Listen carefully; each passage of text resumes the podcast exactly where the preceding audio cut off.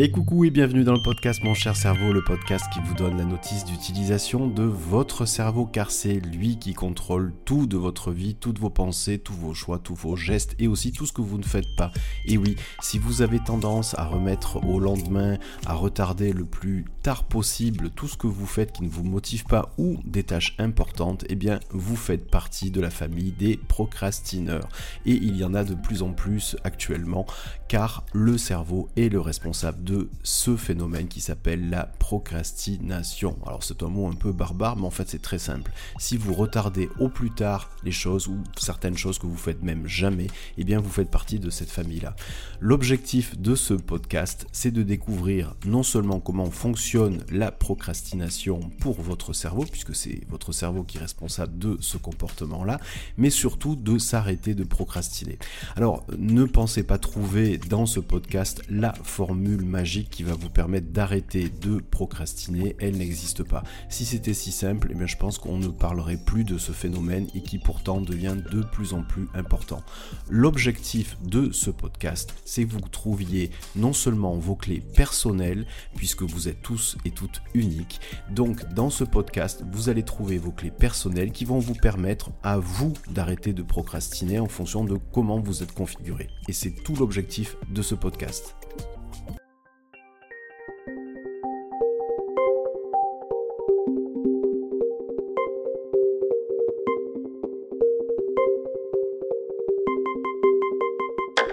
Alors pour bien commencer, comme je vous l'ai dit, l'objectif c'est de trouver vos propres clés personnelles.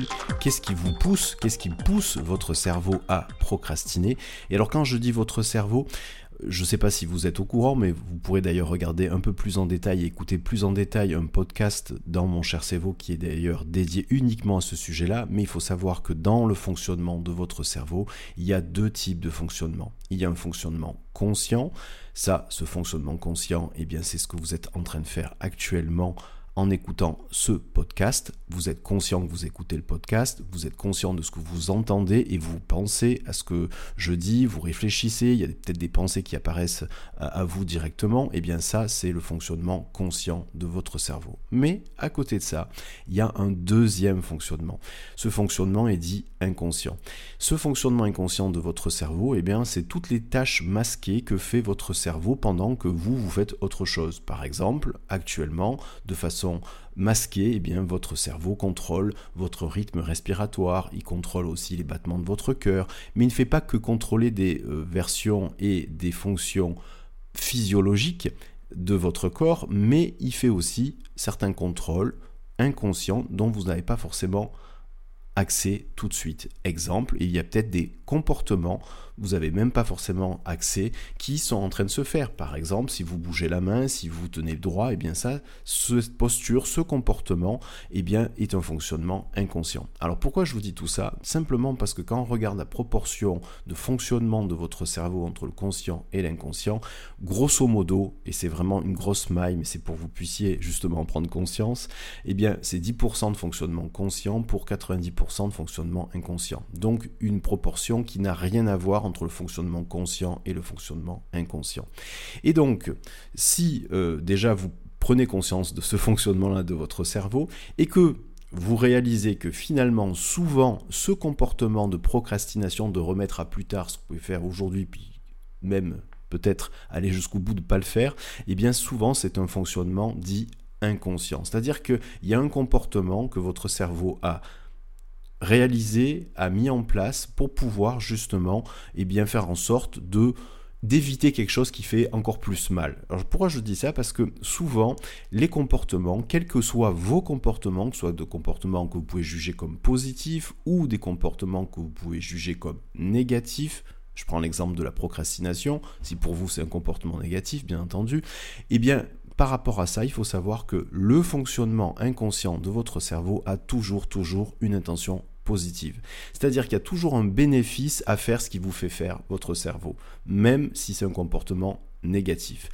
La procrastination, il y a peut-être un bénéfice positif de effectivement de fonctionner comme ça, dont vous n'avez pas forcément conscience, vous avez compris, puisque c'est un fonctionnement inconscient. J'espère que je vous ai toujours pas perdu.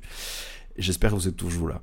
Donc, très concrètement, je vous donne un exemple. Et c'est qu'un exemple, puisque comme je l'ai dit au début du podcast, vous êtes tous et toutes uniques. Mais, par exemple, eh bien, pour certains, la procrastination, eh bien, le bénéfice positif de ce fonctionnement inconscient de votre cerveau, eh bien, c'est peut-être d'éviter à être confronté à un échec. Peut-être que certains ou certains d'entre vous, eh bien, ont peur de ne pas réaliser ou mal réaliser une tâche importante. Et souvent, eh bien, le meilleur moyen pour éviter de échouer, en tout cas la façon dont c'est perçu, d'avoir à affronter, et je dis bien affronter entre guillemets un échec, eh bien peut-être que le meilleur moyen pour votre fonctionnement inconscient de votre cerveau, eh bien c'est de ne pas le faire, pour vous éviter de vivre cet échec-là. Encore une fois, ce n'est exemple, et donc ça ne s'applique pas à tout le monde. Mais c'est pour que vous puissiez comprendre à ce niveau-là que la procrastination, eh bien c'est un comportement, et que ce comportement peut être dicté par un bénéfice positif du fonctionnement inconscient de votre cerveau. Alors, ce qui serait intéressant à ce niveau-là du podcast, c'est que vous le mettiez en pause. Voilà, on commence déjà à mettre les podcasts en pause. Euh, et puis de prendre un papier et un stylo. Et je dis bien un papier et un stylo et pas un téléphone. Alors pourquoi je dis ça? Parce que quand vous prenez un papier et un stylo, que vous allez écrire avec votre stylo sur le papier, eh bien ça engage des processus dans votre cerveau de reconnaissance, de prise de conscience qui sont totalement différents et surtout beaucoup plus efficaces que le fait d'aller pianoter sur son téléphone ou sur son ordinateur. Donc, ce que je vous propose de faire, c'est de prendre un stylo, de prendre un papier et de lister typiquement le type de choses que vous remettez à plus tard, qui vous font de façon générale procrastiner. Alors quand je parle de type, c'est quoi? Eh bien, est-ce que ça peut être des tâches importantes qui peuvent vous motiver, mais qui sont importantes, qui sont avec un fort enjeu? Ça peut être peut-être un groupe de tâches. Est-ce que ce sont des tâches qui ne vous motivent pas du tout? Qui sont des tâches routinières et désagréables. Ça peut être un deuxième groupe de, de type de tâches. Et vous pouvez bien sûr être présent aussi sur un groupe ou deux, ou plusieurs groupes à la fois, c'est pas un sujet.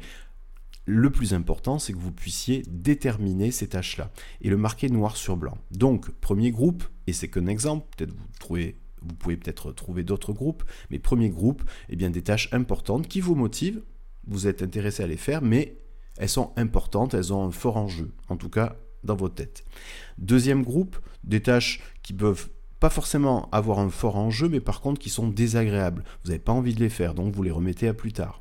Ça peut être aussi d'autres tâches pour lesquelles vous pouvez être ni plus ni moins, pas trop motivé, euh, pas trop, euh, on va dire, euh, vous les considérez pas forcément comme des tâches désagréables, on va dire qu'elles sont neutres, ces tâches-là, et comme elles sont neutres, bah, vous n'avez pas forcément envie de les faire, ça peut être un troisième groupe. Vous pouvez encore définir d'autres groupes. Ce qui est important, c'est de marquer le nom de ces groupes, de le définir, c'est-à-dire dire voilà, ça c'est les tâches importantes qui motivent, ça c'est des tâches qui ne me motivent pas et qui sont désagréables, ça c'est des tâches qui ne me motivent pas et qui sont importantes. Ça, c'est par exemple des tâches qui sont neutres, ni importantes, euh, ni désagréables, mais bon, voilà. Et donc, vous mettez dans euh, ces groupes-là, eh bien, le type de tâches que vous euh, remettez à plus tard. par exemple, si vous remettez à plus tard des tâches administratives et que vous considérez ces tâches comme neutres, c'est-à-dire pas trop importantes et pas forcément trop désagréables, eh bien, vous mettez dans le bon groupe et vous marquez la tâche administrative de type, je je sais pas moi, déclaration d'impôt, par exemple. Voilà. Donc, Prenez le temps de faire ça avec un papier et un stylo, vous avez compris maintenant pourquoi, et puis de vraiment en voir sous les yeux finalement comme une carte. Une carte de comment vous fonctionnez déjà avec quels sont les éléments qui vous poussent à procrastiner. Donc ça c'est vraiment la première étape qui est indispensable si vous voulez trouver finalement vos propres clés personnels qui vont vous permettre d'arrêter de procrastiner. Parce que c'est tout ce qui vient ensuite dans le podcast. Donc faites-le, mettez-le en pause et ensuite on se retrouve tout de suite après la pause. Alors voilà, vous venez maintenant d'avoir sous les yeux, sur un papier, votre fonctionnement personnel. Vous savez, en regardant ce papier, qu'il y a certaines tâches, certaines qui peuvent peut-être vous motiver, mais que vous ne faites pas, d'autres qui vous semblent désagréables et que vous ne faites pas non plus, donc qui vous motivent pas forcément, peut-être d'autres qui sont plus ou moins neutres et qui n'amènent rien, et peut-être vous avez trouvé d'autres tâches dans d'autres contextes. Ce qu'il faut comprendre, c'est que finalement, la procrastination, elle dépend finalement de trois grands domaines. Le premier, c'est la motivation. Vous doutez bien que lorsqu'on n'est pas motivé à faire quelque chose, c'est compliqué de le faire. Et donc c'est ce qui peut nous pousser à procrastiner. Je vais vous expliquer d'ailleurs pourquoi ça se passe comme ça dans notre cerveau et qu'est-ce qu'on peut faire justement pour y remédier. Ça c'est le premier point. Deuxième point, vous pouvez aussi comprendre que à ce stade-là, si vous avez à faire quelque chose d'important, à un fort impact, ce que moi j'appelle des tâches importantes, c'est comme ça que je les ai définies juste avant que vous fassiez votre pause, eh bien que peut-être la peur de ne pas y arriver, eh bien va vous pousser à procrastiner. Ça c'est autre chose. Vous pouvez être motivé à faire ces tâches importantes. Mais la peur prend le dessus et donc ça va vous empêcher de faire les choses. Ça, eh bien, c'est le deuxième point important, c'est en fait la peur de l'échec. Et on, va, vous allez comprendre comment fonctionne votre cerveau à ce sujet-là et vous allez même avoir des clés pour pouvoir le reprogrammer. Vous allez comprendre d'ailleurs comment faire. Troisième point important, c'est le contexte, c'est-à-dire le contexte dans lequel vous allez réaliser ces tâches-là. Parce que des fois, le contexte, eh bien, il vous empêche de réaliser certaines tâches. Quand je parle de contexte, c'est la façon dont où, vous vous trouvez, comment vous faites les choses. Et là, le pire, c'est que si vous mélangez deux domaines, alors c'est encore euh, plus difficile d'arrêter de procrastiner. Je vous donne un exemple. Vous devez faire quelque chose qui vous motive pas. Bon, déjà, c'est mal barré. Deuxième chose, deuxième domaine, le contexte. Vous devez faire quelque chose qui vous motive pas dans un contexte dans lequel vous êtes dérangé toutes les 5 minutes. Alors soit par des appels téléphoniques, soit par votre téléphone, soit par des gens qui viennent vous voir, ou quoi que ce soit d'autre. Eh bien là, ça va être encore plus compliqué. Vous venez de réaliser qu'il y a trois grands domaines. Donc le, la motivation, il y a la peur de l'échec, troisième domaine, le contexte, votre environnement. Et si vous mélangez deux domaines importants, voire les trois, bah, vous doutez bien que là, c'est compliqué pour pouvoir réaliser quelque chose. Et c'est normal que vous procrastiniez, j'ai envie de dire, parce que votre cerveau, lui, il se met en alerte, il se met en bug et il veut pas faire. C'est presque même évident.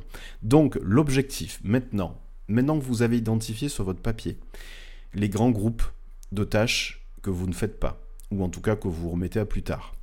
Maintenant que vous avez pris conscience qu'il y a trois grands domaines, la motivation, la peur de l'échec et l'environnement dans lequel vous allez réaliser ces tâches, eh bien, je vous propose de travailler sur chacun des domaines. Peut-être qu'un domaine ne vous concerne pas, je vous conseille notamment et malgré tout de l'écouter.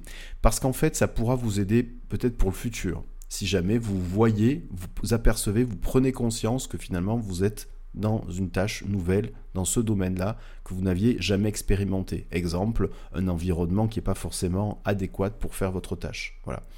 Et ce n'est qu'un exemple, ça peut être un autre domaine, bien entendu. Donc voilà, l'objectif maintenant, c'est de pouvoir venir agir sur chacun des domaines. Donc, je vais reprendre ces domaines-là dans l'ordre dans lequel je vous les ai explicités. Donc, 1, la motivation, 2, la peur de l'échec, 3, l'environnement. Commençons donc par le 1, la motivation. Alors, concernant la motivation, bien entendu, ça part d'où? Mais Ça part du cerveau, encore une fois, c'est lui le patron. Pour ce qui est de la motivation, c'est très simple. La motivation, pour votre cerveau et donc pour vous, eh bien, c'est égal à une seule chose. C'est égal à une récompense. C'est aussi simple que ça. S'il n'y a pas de récompense, il n'y a pas de motivation on est exactement comme un chien qu'on dresse. Lorsque vous apprenez un chien à s'asseoir, à rester debout, à marcher au pas, ainsi de suite, ou un autre animal d'ailleurs, domestique, eh bien, vous pouvez vous apercevoir, s'il n'avez pas l'habitude de dresser les animaux, regardez autour de vous, eh bien que typiquement, lorsque l'animal répond en fait finalement un apprentissage, qu'est-ce qu'on fait pour le féliciter? On lui donne quelque chose à manger, c'est une récompense. Ben nous, on fonctionne exactement pareil. Voilà. Alors, vous n'êtes pas obligé de manger quelque chose à chaque fois, hein, mais il faut quand même une récompense. Et euh, la partie, euh, on va dire, spécifique de votre cerveau sur la récompense, c'est que c'est pas une récompense dans 3 jours, dans 4 jours, dans 6 jours. Non, ça marche pas comme ça. Il faut que la récompense soit rapide et immédiate. C'est-à-dire que motivation égale récompense à court terme. Et court terme pour le cerveau, c'est moins de 24 heures. Donc, moins d'une journée. Donc, effectivement, si vous manquez de motivation dans les, dans les tâches peut-être que vous avez listé sur votre papier, regardez s'il y a derrière, au bout, une récompense. Parce que s'il n'y a pas de récompense, on comprend pourquoi vous n'êtes pas motivé. Parce que votre cerveau, encore une fois, motivation égale récompense. Donc, il faut trouver du plaisir. Et pour trouver du plaisir, il faut vous donner une récompense. Alors, vous allez me dire, oui, attendez, euh, là, euh, c'est compliqué l'histoire, parce que là, je serai jamais motivé à faire telle ou telle tâche. Ok, d'accord. Mais votre cerveau ne fonctionne pas comme ça. Votre cerveau, si vous lui dites que une fois qu'il a fait cette tâche, il va y avoir une récompense qui a peut-être rien à voir avec le résultat de votre action. Je donne un exemple, hein. la déclaration d'impôt.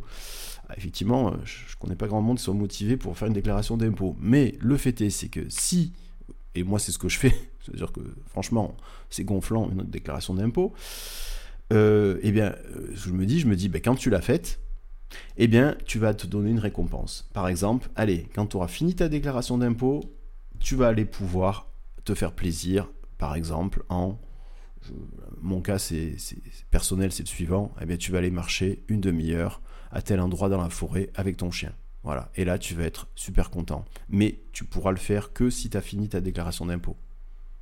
Voilà. C'est qu'est-ce que je fais?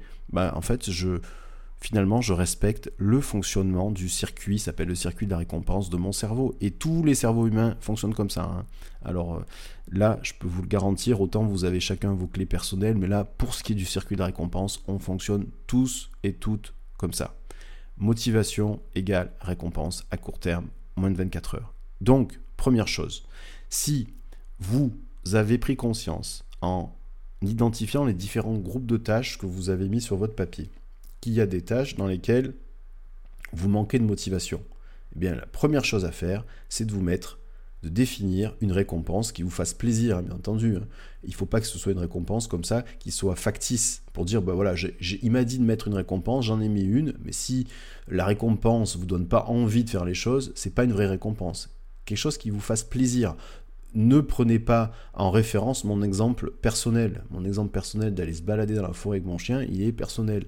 Peut-être que vous, ce sera autre chose. Et ça peut, et ça, doit être une récompense qui est qui doit être facile à mettre en œuvre. Vous ne pouvez pas vous dire quand j'ai fini, ben, je me ferai ma récompense dans une semaine. C'est pas possible parce que je viens de vous dire que pour votre cerveau, motivation égale récompense à court terme et que le court terme pour votre cerveau, c'est moins de 24 heures. Donc, vous ne pouvez pas vous dire, quand j'ai fini ça, dans 4 jours, je vais me faire ma récompense. Ça ne marche pas. Vous ne pourrez même pas commencer à faire ces tâches-là. Voilà. Donc ça, c'est vraiment le premier point qui est indispensable trouver de la récompense, apporter du plaisir à votre cerveau et puis finalement vous apportez vous-même du plaisir parce que votre cerveau c'est quand même vous et du coup l'objectif c'est de pouvoir mettre ces récompenses là qui vont vous motiver à faire les choses même si la chose en tant que telle, la tâche en tant que telle n'est pas motivante. Et vous avez bien compris qu'on peut décorréler, c'est-à-dire séparer la tâche de la récompense. Et ça c'est vraiment la première chose à comprendre et qui sera vraiment un axe majeur de changement de votre façon de fonctionner. Alors je sais, euh, je sais qu'au début quand je dis ça, les gens ont du mal à définir une, une récompense. Je leur dis mais voilà, c'est, pourtant c'est pas compliqué, il faut que ce soit un truc qui soit facile à faire, qui dure, euh, je sais pas moi, 10 minutes, un quart d'heure, 20 euh, minutes, mais pas 3 heures, parce que souvent, moi je dis pas 3 heures, parce que souvent on n'a pas 3 heures à accorder, c'est bien malheureux, à sa récompense dans la journée. Donc il faut quand même que ce soit réaliste par rapport à vos journées. Et puis si vous dites ah non mais moi j'ai même pas le temps de me, récompenser pendant 5 minutes, là c'est un vrai problème d'organisation parce que de toute façon la base de votre fonctionnement, quel qu'il soit, c'est quand même le circuit de récompense, c'est la motivation. Donc il va falloir changer votre organisation pour avoir au moins 5 minutes pour vous faire une récompense. Et ça c'est quand même euh, important que vous preniez conscience de cette organisation-là, parce que c'est le premier domaine de votre procrastination, c'est le manque de motivation. Voilà, ça c'est le premier point. Deuxième point, je vous ai parlé de la peur de l'échec. Là, typiquement, si vous regardez votre papier, si vous avez identifié certaines tâches qui peuvent vous motiver, hein, qui sont des tâches motivantes, mais qui sont des tâches importantes, quand je parle de tâches importantes, c'est des tâches, si elles sont réalisées, qu'elles sont bien réalisées, il va y avoir des conséquences positives, donc elles ont un fort impact, mais d'un autre côté, si vous les réalisez mal, pour vous, en tout cas dans votre tête, il y aura un impact négatif. Donc là, on est dans un deuxième domaine qui est de dire, voilà, là, il y a votre cerveau, d'une façon ou d'une autre, qui vous évite de faire faire cette tâche, parce que si jamais vous n'y arrivez pas correctement, ben, vous allez vivre, entre guillemets, un échec, et vous ne voulez pas vivre un échec, donc vous ne les faites pas. Je vous ramène quelques minutes auparavant dans ce podcast où je vous parlais du fonctionnement inconscient de votre cerveau, qu'il peut avoir et qu'il a systématiquement une intention positive même sur des comportements négatifs. Si vous jugez la procrastination comme un comportement négatif, et eh bien typiquement on est dans ce cas-là, puisque qu'est-ce qu'il va vous faire faire inconsciemment? Il va vous faire retarder euh, les tâches, la réalisation de ces tâches-là pour éviter de connaître peut-être ce que lui peut-être a vécu une fois comme quelque chose de dur, un échec, il ne veut pas vous le faire revivre, donc il vous protège, et en vous protégeant, eh bien, il vous pousse à faire, euh, à remettre à plus tard ces tâches-là, tâches importantes. Et des fois même, il vous plonge dans un contexte, un environnement dans lequel vous n'allez pas pouvoir faire ces tâches. Ça, c'est le troisième domaine. On verra, oui, même votre inconscient arrive à faire des ponts sur plusieurs domaines. Et puis même, des fois certains, il peut même vous enlever la motivation en disant, mais voilà, comme ça au moins il n'est pas motivé, il ne le fera pas. Voyez Donc il peut même jouer sur les trois domaines. D'où l'importance aussi de prendre conscience de ce mode de fonctionnement-là et maintenant, vous allez prendre conscience, et je vous ai dit dans le podcast que vous allez même pouvoir vous reprogrammer, de savoir comment ça se passe chez vous, la peur de l'échec. De remettre à plus tard des tâches qui sont pour vous importantes, qui vous motivent, mais vous avez peur de les faire. Alors, maintenant, pour que vous compreniez ce que je suis en train de dire, la notion de reprogrammer, eh bien, vous allez comprendre, et je vais garder ce vocabulaire, vocabulaire, on va dire, euh, d'un ordinateur, on va garder le champ sémantique de l'informatique, pour faire simple, reprogrammer, c'est vrai qu'on parle de reprogrammer, on pense à un ordinateur. Alors je vais garder cette image-là, qui n'est qu'une image, bien entendu, notre ordinateur et notre, ordinateur personnel est beaucoup moins euh, performant que notre cerveau. Notre cerveau est beaucoup plus euh, complexe qu'un simple ordinateur, mais on va dire que là, pour le coup, l'image est bonne. L'objectif, c'est de comprendre comment votre cerveau programme, code, enregistre l'échec. Je vais vous expliquer comment faire.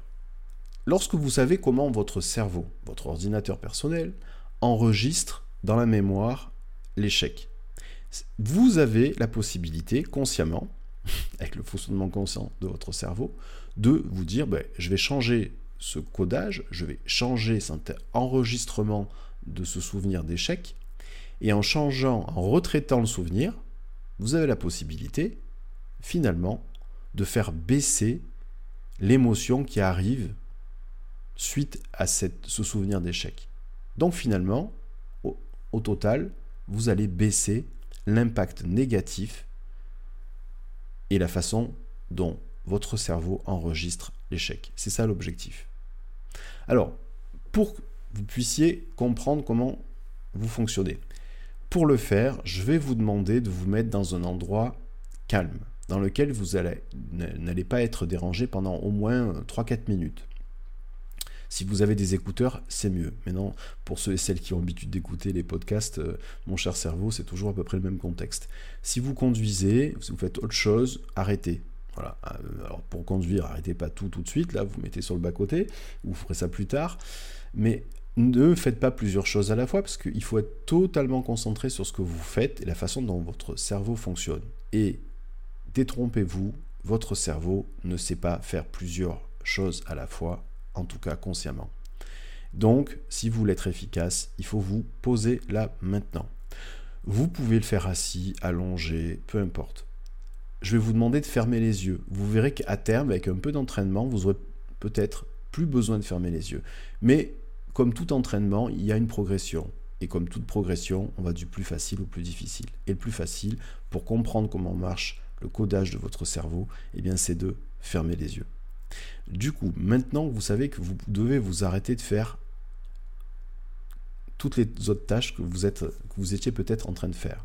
Maintenant que vous savez que le fait d'avoir des écouteurs sur les oreilles, c'est mieux. Maintenant que vous savez que vous devez être dans un endroit dans lequel on ne va pas vous déranger pendant quelques minutes, et maintenant que vous savez que vous allez apprendre, là, maintenant, à comprendre comment votre cerveau fonctionne sur le traitement de l'échec, eh bien je vais vous demander maintenant de fermer les yeux et de porter toute votre attention dans un premier temps simplement pour pouvoir rentrer à l'intérieur de vous-même, être plus proche de vos fonctionnements intérieurs, de porter votre attention justement à un fonctionnement intérieur qui est votre respiration. Et je vais vous demander de porter toute votre attention sur votre respiration. Si vous pouvez, respirez par le.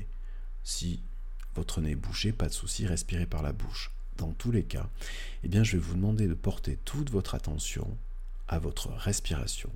Un peu comme si chaque fois que vous inspirez, vous avez la possibilité de suivre chaque particule d'air qui, à l'inspiration, rentre par votre nez ou par votre bouche, va jusqu'à votre gorge et vous suivez ces particules-là, jusqu'à ce que ces particules aillent jusqu'à vos poumons.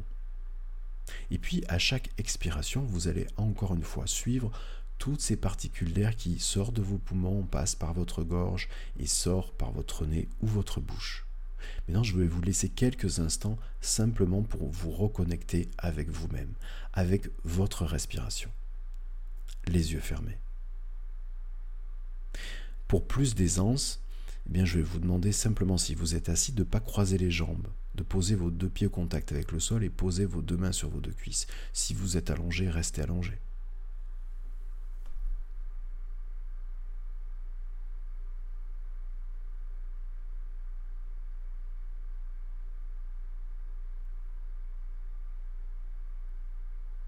Et voilà. Maintenant que vous avez déjà finalement pris un lien, mis un lien avec vous-même, à l'intérieur de vous-même, eh bien, je vais vous demander simplement de vous souvenir d'un moment dans votre vie dans lequel vous avez perçu ce moment-là comme finalement le résultat d'un échec.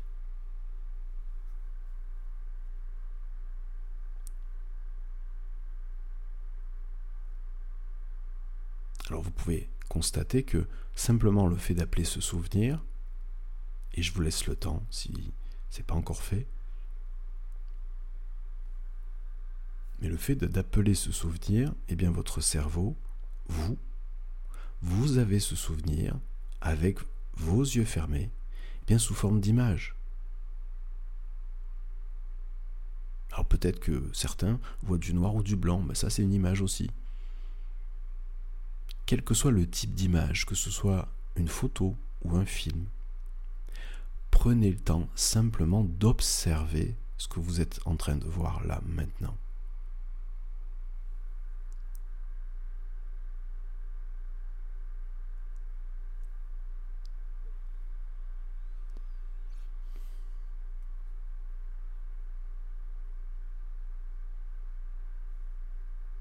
Alors, prenez le temps rentrer dans les détails de ce souvenir.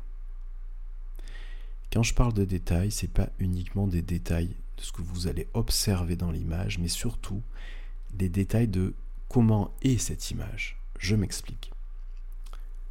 Déjà, prenez le temps, tout en restant comme ça, les yeux fermés, d'observer où se situe cette image, que ce soit une photo ou un film, par rapport à votre visage.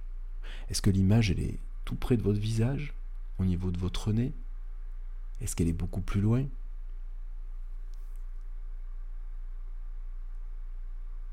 Est-ce que cette image, elle est petite, elle est grosse?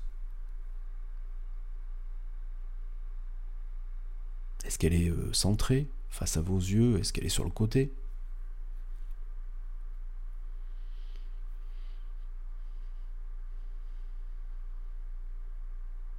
Déjà, vous voyez, vous pouvez prendre conscience que finalement vous êtes en train de dialoguer avec ce souvenir-là, simplement en identifiant la façon dont est réalisée cette image. Et ce que je vais vous demander, c'est de faire et d'essayer de voir ce que ça fait si vous faites le contraire de ce que votre cerveau vous a servi. Je m'explique. Par exemple, si vous voyez que cette image est grande, grande, vraiment très grande, eh bien, vous allez essayer déjà, dans un premier temps, cette image-là, de la rendre plus petite.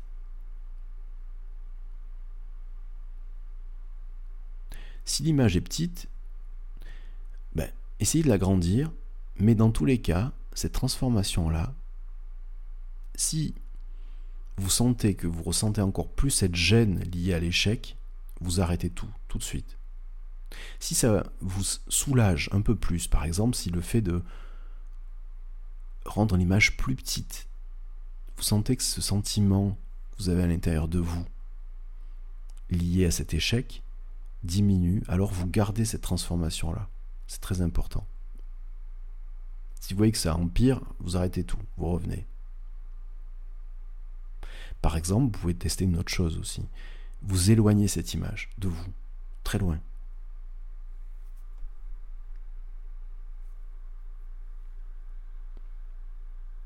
Si vous voyez que le fait d'éloigner l'image, ben, ça diminue encore une fois cet état lié à cet échec, ben, vous gardez cette transformation. Si n'est pas le cas, vous revenez juste avant, vous la remettez à la même distance. Si par exemple votre image n'était pas centrée, ben, vous essayez de la centrer, tout en l'éloignant. Si elle était centrée, vous essayez de la mettre à gauche ou à droite, en haut ou en bas, un peu comme sur un écran d'ordinateur. Si vous voyez que ça fait des choses qui sont positives pour vous, c'est-à-dire qu'en finalement ça baisse ce sentiment lié à l'échec, ben vous gardez. Si vous voyez que ça l'augmente ou ça fait rien, vous revenez juste avant. Vous gardez pas une transformation qui fait rien ou qui fait moins bien.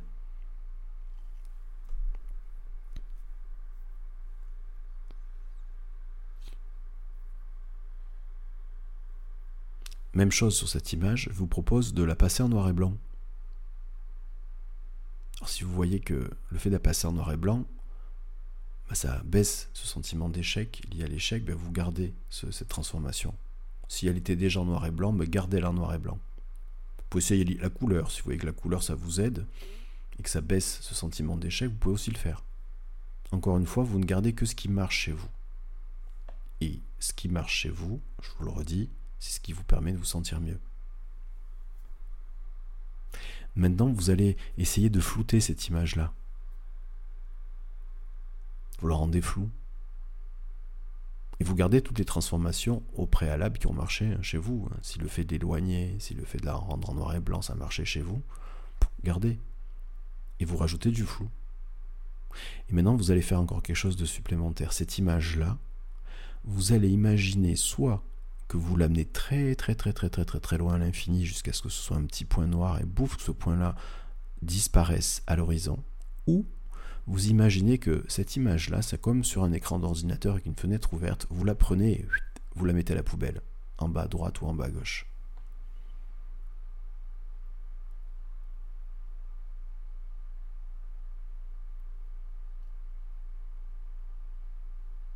Voilà.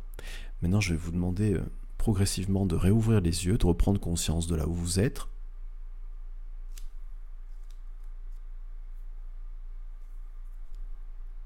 Et je vais vous expliquer maintenant qu'est-ce que vous venez de faire et qu'est-ce que vous pouvez faire avec ça. Alors voilà. Donc qu'est-ce que vous venez de faire? Eh bien vous venez de découvrir comment votre cerveau, et je mets des guillemets puisque c'est un parallèle, on va dire, sémantique avec l'ordinateur, code le souvenir, vos souvenirs d'échec. Je m'explique. Peut-être que vous avez, et c'est qu'un exemple parce que vous, maintenant vous l'avez compris, chacun est unique, mais peut-être que pour certains, ils ont découvert que l'image, il avait juste devant le nez, là, elle était grande, qu'elle était oppressante, euh, et que peut-être euh, que c'était une image en couleur. C'est encore une fois qu'un exemple. Hein. C'est encore une fois qui doit marcher peut-être l'exemple que je viens de vous donner, ça doit marcher peut-être sur une personne sur 100. Peut-être que vous, c'est pas, pas ça. Et l'objectif, c'est justement de ce podcast, c'est que vous trouviez vos propres clés. Et c'est ce que vous venez de faire maintenant. Mais pour que vous compreniez, je prends cet exemple-là. Mais il faut pas oublier le vôtre important, c'est ce que vous venez de découvrir. Et si vous avez besoin de mettre le podcast en pause pour marquer les caractéristiques de cette image-là, de la façon dont votre cerveau code l'échec, faites-le. C'est-à-dire que si vous avez besoin de dire, voilà, moi, chaque fois que je... Enfin, en tout cas là, pour le coup, pour l'expérience que j'ai réalisée, j'ai vu que l'image elle était petite euh, ou grande, elle était à gauche, à droite, elle était centrée, elle était en couleur, euh, c'était un film, mais c'était pas une image, c'était pas une photo, euh, j'entendais des sons, vous voyez, toutes ces choses-là, vous pouvez marquer tous ces détails-là. Ce que je vous demande, c'est pas de marquer les détails de ce que vous avez vu, qu'est-ce que vous faisiez, il y avait qui, c'est pas ça. Je vous demande de donner les caractéristiques de cette image. Est-ce que c'est une image fixe? Est-ce que c'est un film? Est-ce qu'elle est nette? Est-ce qu'elle est floue? Est-ce qu'elle est en couleur? Est-ce qu'elle est en noir et blanc? Est-ce qu'elle est petite? Est-ce qu'elle est grande? Est-ce qu'elle est proche de vous par rapport à votre visage? Est-ce qu'elle est loin? Vous voyez? Est-ce qu'il y a du son? Est-ce qu'il n'y a pas de son? Voilà. Donc ça, vous pouvez le mettre en pause maintenant votre podcast et puis vous marquez tout ça encore sur le même papier. Hein. Alors ce que je vous conseille de le faire, c'est peut-être si vous n'avez pas marqué quelque chose euh, euh, au recto, ben vous faites voilà, recto verso, vous, euh, vous avez votre papier, vous avez fait l'analyse de vos tâches qui vous poussent à procrastiner, puis de l'autre côté, la façon dont code votre cerveau l'échec. Donc, Maintenant que vous venez de marquer euh, ces éléments-là de caractéristiques de vos images, la façon dont votre cerveau code l'échec, eh bien, ce que vous avez fait à travers ces différents tests, eh bien, vous avez, je vous ai demandé de finalement de faire le contraire de ce que faisait votre cerveau naturellement. Je m'explique. Si vous avez noté que, par exemple, typiquement, le souvenir est arrivé avec une image très proche de vous, et que le fait d'éloigner cette image-là de vous, ça vous soulage, eh bien, qu'est-ce que vous venez de faire? Votre cerveau, naturellement, il code l'échec par un souvenir avec une image qui est devant vous, très proche de vous. Vous savez, souvent, quand quelqu'un nous oppresse, premier réflexe que l'on a, c'est on s'éloigne de cette personne. Mais là, vous avez fait pareil. Peut-être que l'image était oppressante, et bien qu'est-ce que vous avez fait? Vous avez éloigné l'image. Voilà. Et donc, eh ben, si vous avez noté que le fait d'éloigner l'image, ça avait une conséquence positive sur votre ressenti intérieur, c'est-à-dire vous, sentez plus à l'aise, vous sentez l'échec moins présent, et bien moins pesant aussi, eh bien vous avez euh, tout intérêt à finalement dire ben voilà, moi je sais que là, si j'éloigne l'image, je vais me soulager. Si, et je donne encore une fois un autre exemple, et chaque exemple est unique par rapport à, ce que vous êtes, si le fait de passer l'image en, noir et blanc, ça vous soulage, gardez euh, ça en tête. Si vous avez, euh, vous êtes aperçu que le fait de la flouter, eh bien ça vous soulager, gardez cet élément en tête. Si vous êtes aperçu que le fait de l'éloigner très très loin, jusque soit un tout petit point jusqu'à l'horizon, ça vous soulageait aussi, gardez aussi cet élément-là. Si vous êtes aperçu que c'est bouffe, c'est plutôt l'image de la petite image qu'on met bouffe à la poubelle comme sur un écran d'ordinateur, bah, gardez, gardez cette image-là. Alors, vous avez compris que, en fait, vous donnez des fonctions, vous modifiez le souvenir de l'échec dans votre cerveau en modifiant l'image. C'est ça que ça veut dire. C'est-à-dire que vous avez modifié au départ, il y a l'image de votre souvenir d'échec qui arrive, naturellement, votre cerveau vous ressort une image, et vous, c'est en modifiant les caractéristiques de cette image, et j'ai pas parlé de contenu, hein, euh, j'ai toujours pas parlé de contenu, j'ai pas dit ce que vous faisiez à l'intérieur, vous voyez, vous changez même pas le contenu, c'est-à-dire vous changez les caractéristiques de l'image. Elle est plus petite, vous la rendez plus petite, vous la mettez plus loin, vous la mettez en noir et blanc, vous la floutez, ainsi de suite, ainsi de suite, et bien ça, ça vous permet de vous sentir mieux. C'est quand même extraordinaire. Et là, vous n'avez rien fait, hein. vous étiez juste assis ou assis sur une chaise ou allongé, et là, vous avez changé finalement le souvenir et surtout la valeur émotionnelle de ce que vous avez ressenti en vous replongeant dans ce souvenir d'échec. Donc, à partir d'aujourd'hui, vous avez sur votre papier les éléments qui agissent sur vos souvenirs d'échec, sur votre cerveau, et qui vont permettre à votre cerveau de baisser cette valeur émotionnelle négative, bien entendu, puisque on parle d'échec, et puis pour la majeure partie, malheureusement, euh, d'entre nous, l'échec est toujours associé à quelque chose de négatif, alors que l'échec, c'est ni plus ni moins une occasion d'apprendre. Mais bon, en tout cas, si vous le vivez mal, là, pour le coup, vous avez euh, la possibilité avec ce papier-là et les tâches que vous venez et les caractéristiques que vous venez de définir de finalement baisser cette valeur émotionnelle. Alors, Maintenant, vous allez faire quoi avec ça? Ben, Vous allez simplement, et c'est le deuxième domaine, rappelez-vous, le premier c'est le manque de motivation, le deuxième c'est la peur de l'échec pour la procrastination, et eh bien chaque fois que vous avez à faire une tâche importante, qui a un fort impact, mais qui peut vous motiver ou pas d'ailleurs, hein. motivation maintenant vous savez comment faire pour l'apprendre, mais quand c'est une tâche à fort impact, eh bien qu'est-ce que vous allez faire? Vous allez fermer les yeux vous mettre dans l'état dans lequel vous étiez juste il y a quelques minutes, vous vous concentrez sur votre respiration dans un premier temps, par le nez si possible, c'est plus efficace, vous regardez comment le souvenir arrive et vous allez changer la caractéristique de cette image avec ce que vous venez de découvrir. Par exemple, en l'éloignant, par exemple, en la passant en noir et blanc, par exemple, en la rendant floue. Quand je dis par exemple, vous pouvez, bien entendu, je vous conseille fortement de faire plusieurs transformations. Il n'y en a pas qu'une. Hein, donc là, c'est un exemple encore une fois, mais vous l'éloignez, vous le rendez flou, vous la passez en noir et blanc, ça peut être une succession de modifications qui font qu'à la fin vous, sentez mieux. Bien, vous allez faire ça. Et pourquoi vous allez faire ça? Bien parce que vous allez en fait finalement recoder la peur de cet échec en baissant la valeur émotionnelle de cette peur. Et en baissant la valeur émotionnelle de cette peur, ben, vous allez forcément finalement pouvoir faire cette tâche-là. Alors, si vous pouvez le faire une fois, deux fois, trois fois, quatre fois. Quand vous ressentez ce malaise, vous refermez les yeux, vous regardez comment ça, se passe au niveau du souvenir et vous refaites. Après, je vous dis de refaire, refaire, refaire? Parce que simplement, votre cerveau a pris une habitude. Il a pris une habitude et j'ai envie de dire, si on regarde à l'intérieur de votre cerveau, si on avait la possibilité de regarder quand vous pensez à un souvenir d'échec, qu'est-ce qui qu'est-ce qui est activé dans votre cerveau, eh bien on s'apercevrait grosso modo qu'il y a toujours à peu près le même chemin qui, qui est activé dans votre cerveau. Chemin, c'est un chemin, c'est imagé encore, mais c'est des neurones qui s'allument, qui s'activent et hop, il y a un chemin. Voilà. Alors, qu'est-ce qui se passe? Il se passe que là, en modifiant l'image, eh bien vous allez dire à votre cerveau de changer de chemin. Et vous doutez bien que quand on prend une mauvaise habitude, ben, il faut peut-être répéter, répéter pour que finalement le cerveau comprenne que c'est plus ce chemin-là qu'il faut prendre, mais c'est un autre. Et l'autre chemin, c'est celui qui va vous permettre de baisser cette valeur émotionnelle de l'échec. Et ça, c'est énorme. Et c'est indispensable. Pour, en tout cas, les catégories de tâches qui sont importantes pour vous et que vous remettez à plus tard. Et ça, c'était donc le deuxième domaine. Vous avez donc votre papier sur lequel vous avez identifié, d'une part, les types de tâches que vous remettez à plus tard, pour lesquelles vous êtes poussé à procrastiner.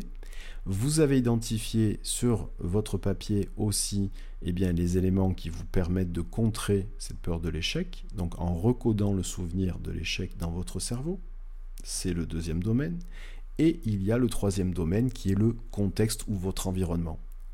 Alors, en ce qui concerne le contexte et l'environnement, mais il faut savoir que effectivement, si vous voulez faire des choses sans les remettre à plus tard, eh il faut que l'environnement, le contexte dans lequel vous les réalisez soit finalement positif pour vous et vous pousse à le faire. Et pour cela, eh je vais vous donner plusieurs conseils. Alors, première chose, dans ce que j'appelle l'environnement, le contexte, mais déjà il faut que vous puissiez vous fixer à vous-même des objectifs qui soient clairs et réalisable. Parce que des fois, procrastiner, c'est simplement parce que on s'est fixé des tâches, des objectifs qui sont pas clairs et peut-être qui sont trop importants.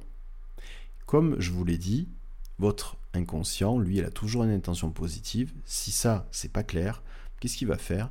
Il va vous retarder, retarder, retarder parce qu'il y a un vrai bug dans l'analyse de l'objectif qui n'est pas clair et qui n'est pas réalisable.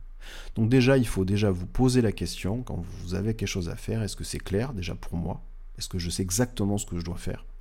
Parce que si c'est pas clair, si c'est pas clair, il y a de l'incertitude. S'il y a de l'incertitude, il y a en fait une impossibilité de se voir dans le futur une fois que la tâche sera réalisée. Et ça aussi, c'est le propre de votre cerveau, c'est toujours trouver du sens. Je vous ramène au podcast juste avant sur... Euh, non, c'est juste euh, deux podcasts avant, pardon, sur euh, comment votre cerveau cherche du sens. C'est indispensable. Donc si vos objectifs sont pas clairs et encore plus ils sont irréalisables, vous doutez bien que la procrastination va arriver naturellement.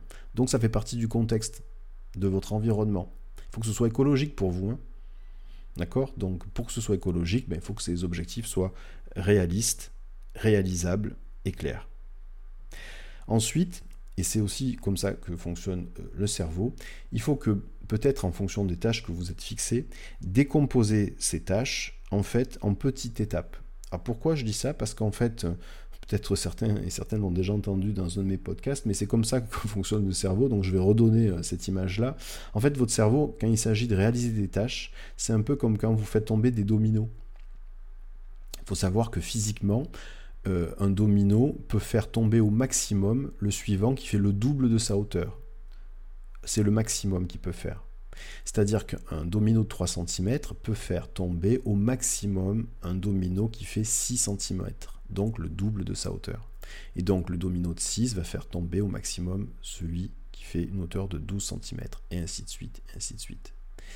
Si vous faites le calcul, vous allez vous apercevoir qu'au 57e, vous arrivez à la hauteur de l'Himalaya en partant du premier domino qui fait 3 cm. Eh bien, ça veut dire quoi? C'est très imagé, mais on arrive très vite à comprendre comment fonctionne le cerveau dans ce qui concerne la réalisation des tâches. Souvent, si vous regardez que le 57e, vous voyez que l'Himalaya. Forcément, faire tomber un seul domino, le 57e, qui fait la hauteur de l'Himalaya, tout seul, c'est impossible. Et lorsque vous ne décomposez pas vos objectifs en petites étapes, bien vous faites la même chose avec votre cerveau, c'est-à-dire vous lui montrez le 57e domino et vous lui dites voilà, celui-là il est aussi haut que l'Himalaya, il faut le faire tomber maintenant tout seul. C'est impossible. C'est normal que vous procrastiniez pour ça. Par contre, si maintenant vous mettez le domino de 3, qui va faire tomber le, domino de 6, qui va faire tomber le, le domino de 12, et ainsi de suite, et ainsi de suite, bien forcément le 57e va tomber. D'où l'intérêt et la nécessité de définir chacun des dominos, du premier au 57e. D'où l'intérêt de, lorsque vous avez votre objectif qui est clair, qui est réaliste et réalisable, de le décomposer en étapes intermédiaires qui, une fois passées, va rendre l'étape suivante plus facile, voire même quasiment caduque. Je dis ça parce qu'en fait, lorsque le premier domino de 3 cm tombe, il fait tomber suite 6, et ainsi de suite, et ainsi de suite. Vous voyez, c'est une réaction en chaîne. Et donc ça, ça va vous aider considérablement. Et en plus de ça, ça va aussi augmenter votre motivation, puisque finalement, on a beaucoup plus de motivation à voir un domino de 3 qui fait tomber suite, suite 6, de 12, de 24, et ainsi de suite, et ainsi de suite, que se dire, le 57e domino, il est tout seul, il a la hauteur de l'Himalaya, il faut que je le fasse tomber. Et comme vous savez maintenant que le premier domaine lié à la procrastination, c'est le manque de motivation, et que votre cerveau a besoin de plaisir, de récompense pour y arriver, eh bien, le fait de diminuer et de décomposer votre objectif en différentes tâches, en petites étapes, c'est indispensable pour lui. Autre chose, en termes d'environnement et de contexte, il faut savoir que votre environnement doit être propice à ce que vous allez faire. Si vous êtes tout le temps dérangé, et il n'y a pas uniquement que des personnes qui peuvent vous déranger, il faut savoir que naturellement votre téléphone, il vous dérange. Si vous laissez votre téléphone euh, en mode normal, euh, il va y avoir des notifications, il va se mettre à vibrer, même si vous dites non mais je regarde pas. Oui, vous regardez pas, mais lorsque ça vibre, lorsque ça fait bip, votre cerveau lui regarde pas, mais par contre, il porte son attention sur ce qui vient de se passer. Et votre cerveau ne sait pas faire plusieurs choses à la fois consciemment. Ça veut dire que lorsqu'il y a un bip, où euh, votre téléphone se met à vibrer, eh bien votre cerveau en l'espace d'une demi-seconde, il va analyser le bruit, il va dire oui, bon ça c'est le téléphone qui vibre, et hop, il va revenir sur ce que vous faites. Et lui, il n'est pas fait pour faire ça. Et le problème, c'est que chaque fois que vous faites des allers-retours comme ça, avec votre attention, à chaque fois, vous vous épuisez. Et donc, à chaque fois que vous allez vous épuiser, eh bien, à chaque fois, eh bien, vous allez perdre en énergie. Et donc, forcément, vous allez aussi perdre en motivation et vous n'allez jamais arriver jusqu'au but, d'où la procrastination. Donc c'est indispensable que vous puissiez être dans, un environnement dans lequel vous n'êtes pas dérangé, et par les appels téléphoniques, et par les gens, et par votre téléphone. Maintenant, tous les téléphones ont des modes concentration travail, alors il faut les mettre. Et vous avez par exemple dans le mode concentration travail la possibilité uniquement d'avoir les appels urgents de vos enfants, de votre mari ou quoi que ce soit d'autre, euh, voilà, ou qui que ce soit d'autre, pardon. Et donc par rapport à ça, eh bien, vous avez la possibilité justement de rester concentré. Donc c'est très important. Très important, sinon vous n'allez pas arriver à faire ces tâches-là. Autre chose, une technique qui est très importante aussi, qui est très efficace pour rester concentré, ce qu'on appelle la technique du Pomodoro. Alors Pomodoro, euh, c'est, vous savez, le petit minuteur qu'on utilise euh, pour euh, faire la cuisine. Donc, en fait, c'est une technique qui va vous permettre, comme je viens de vous le dire, c'est-à-dire votre cerveau ne sait pas faire plusieurs choses à la fois, de rester focus sur ce que vous êtes en train de faire. Bien sûr, cette technique ne marche que si vous appliquez le conseil précédent qui est d'être dans un environnement calme. Si vous mettez dans un environnement où vous interrompez toutes les 3 minutes, la technique du Pomodoro ne marchera pas. La technique du Pomodoro, vous l'utilisez déjà quand vous êtes dans un endroit qui est calme et avec votre téléphone en mode concentration. Ce qui veut dire que qu'est-ce que vous allez faire Là, encore une fois, un papier, un stylo. Toujours la même chose. Vous allez, donc vous avez quelque chose à faire. Hein, donc voilà. Qu'est-ce que vous faites Vous allez mettre votre mode, votre téléphone en mode ne pas déranger. Vous allez mettre un chronomètre à votre téléphone, 25 minutes. Et là, vous ne regardez plus votre téléphone, mais sur votre ordinateur, si vous ne travaillez pas sur votre ordinateur, euh, vous arrêtez toutes les notifications des mails, enfin toutes les choses qui peuvent vous déranger. Et là, pendant 25 minutes, qu'est-ce que vous allez faire? Eh bien, vous allez faire ce que vous avez à faire, votre tâche. D'accord? Si pendant ces 25 minutes, il y a quelque chose qui vous passe par la tête, euh, qui n'a rien à voir avec ce que vous êtes en train de faire, c'est là où il y a le papier stylo qui interviennent. Vous marquez sur le papier ce à quoi vous avez pensé. Comme ça, vous pouvez ensuite librement l'oublier, puisque de toute façon, il est marqué sur le papier. Donc ça ne partira pas à la poubelle. Et vous continuez à faire votre tâche. Et ainsi de suite. Quand vous êtes, on va dire, arrêté par vos pensées qui n'ont rien à voir avec ce que vous êtes en train de faire, ces pensées, vous les marquez sur le papier avec votre stylo. Et là, au bout de 25 minutes, ça se met à sonner. Qu'est-ce qui se passe? Vous pouvez faire une pause de 5 minutes. Vous faites ce que vous voulez. Vous détendez, vous regardez votre téléphone, vous faites ce que vous avez envie, voilà, qui vous change des idées, ou, qui, voilà, qui vous a manqué en tout cas. Voilà. Et là, vous reprenez un cycle encore. 25 minutes. Même chose. Papier, stylo, le téléphone en mode euh, ne pas déranger, vous marquez les pensées qui vous passent par la tête si ça n'a rien à voir avec ce que vous êtes en train de faire. Même chose encore, ça ressonne 25 minutes, 5 minutes de pause.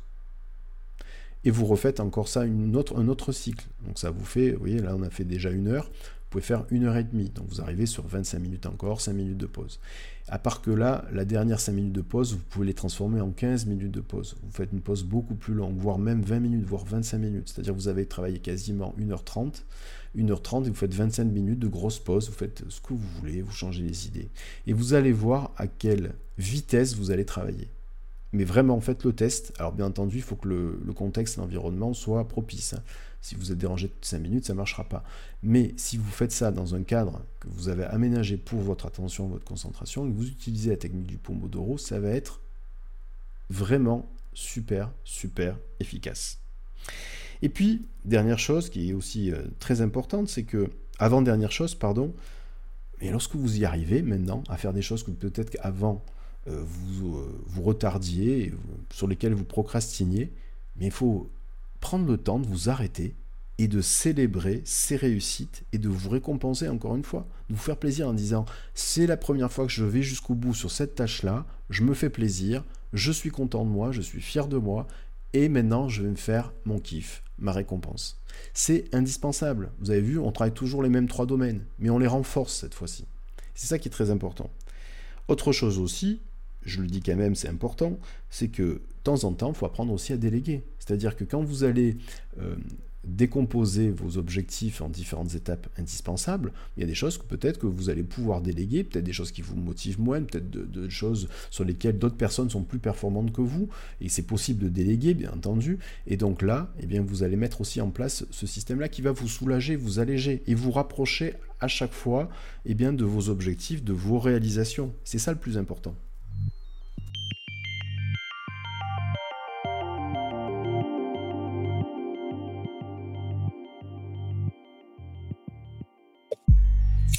Et voilà, et eh écoutez, le podcast se termine. Vous êtes allé jusqu'au bout de ce podcast. C'est super. Donc, vous n'avez pas procrastiné au moins pour ce podcast et j'espère que justement, ça sera le début d'une nouvelle vie pour vous. Vous l'avez compris, la procrastination, il n'y a pas de formule magique euh, pour l'arrêter. Il y a juste finalement à comprendre déjà vous comment vous fonctionnez. C'était l'objectif de ce podcast. De comprendre finalement qu'il y a trois grands domaines qui vous empêchent des fois d'aller jusqu'au bout. À la fois le domaine de la motivation, le domaine de la peur de l'échec et l'environnement, le contexte dans lequel vous travaillez.